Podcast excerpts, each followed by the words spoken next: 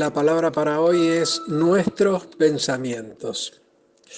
La mente es el asiento de nuestros pensamientos y hoy existe un verdadero bombardeo de noticias, la mayoría de ellas negativas, que llegan a nuestra mente y esto puede hacernos sentir con una carga por la diversidad de problemas y además llenarnos de tensión y nosotros sabemos que la mente es poderosa y que si la misma no tiene freno se descontrola y puede ser un arma muy negativa en nuestras vidas. Y en medio de todas estas noticias que nos cargan y nos llenan de ansiedad, Dios nos llama a desarrollar una mente positiva, sabiendo como cristianos que el caos no debería tener lugar en nosotros, ya que nuestro entorno es gobernado por Dios y no por el azar, o por el destino, o por la fortuna.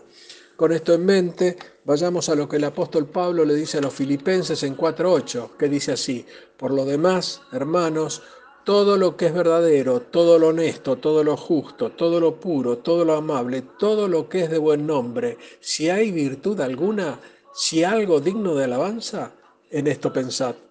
Hermano, antes de conocer a Cristo, nosotros estábamos vagando por el mundo. ¿eh? En Efesios 4, 17 y 18 se nos dice, esto pues digo y requiero en el Señor, que ya no andéis como los otros gentiles, que andan en la vanidad de su mente, teniendo el entendimiento entenebrecido, ajenos de la vida de Dios por la ignorancia que en ellos hay, por la dureza de su corazón.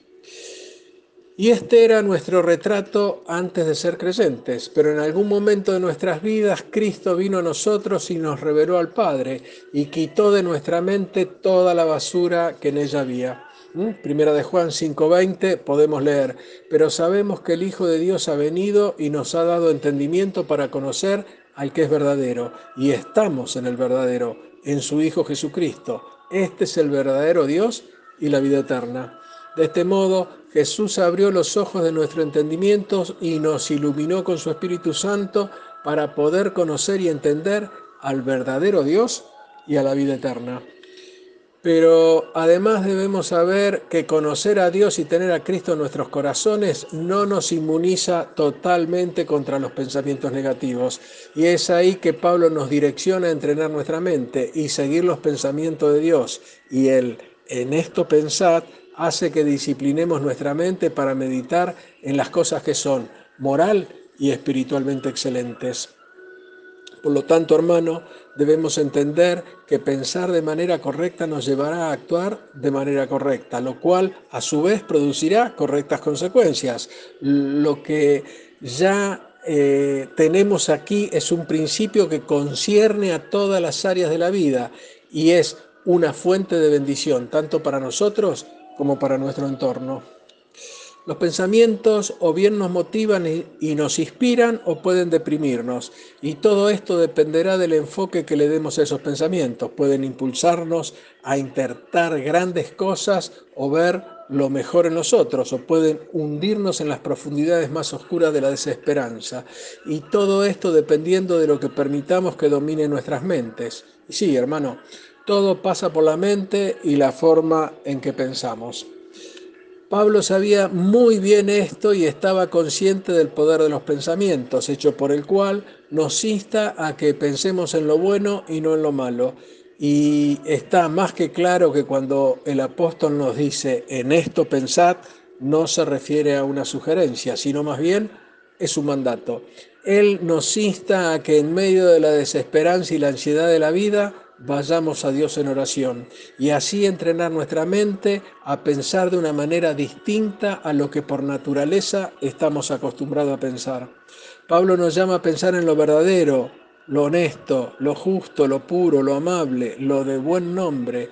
Y no solo dijo que debemos pensar, sino que se puso como ejemplo él mismo. En Filipenses 3:17 nos dice, hermanos, sed imitadores de mí y mirad a los que así se conducen según el ejemplo que tenéis en nosotros. Él se mostró de tal manera como para que podamos ver el ejemplo de lo que estaba diciendo.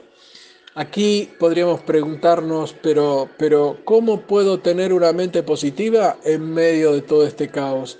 Y Pablo nos dice, piensa en lo verdadero con lo cual vas a rechazar lo que es falso. Piensa en lo honesto, con lo cual vas a vivir de tal manera que seas digno de respeto. Piensa en lo justo, con lo cual vas a vivir con los estándares de Dios. Piensa en lo puro, con lo cual estarás alejado del pecado y la maldad. Piensa en lo amable, con lo cual serás querido, amado y aceptado por los demás. Piensa en lo de buen nombre, con lo cual serás tenido en cuenta como bien hablado, tendrás buena fama y serás ejemplar. Y Pablo termina diciendo, si hay virtud alguna, si algo digno de alabanza, en esto pensad.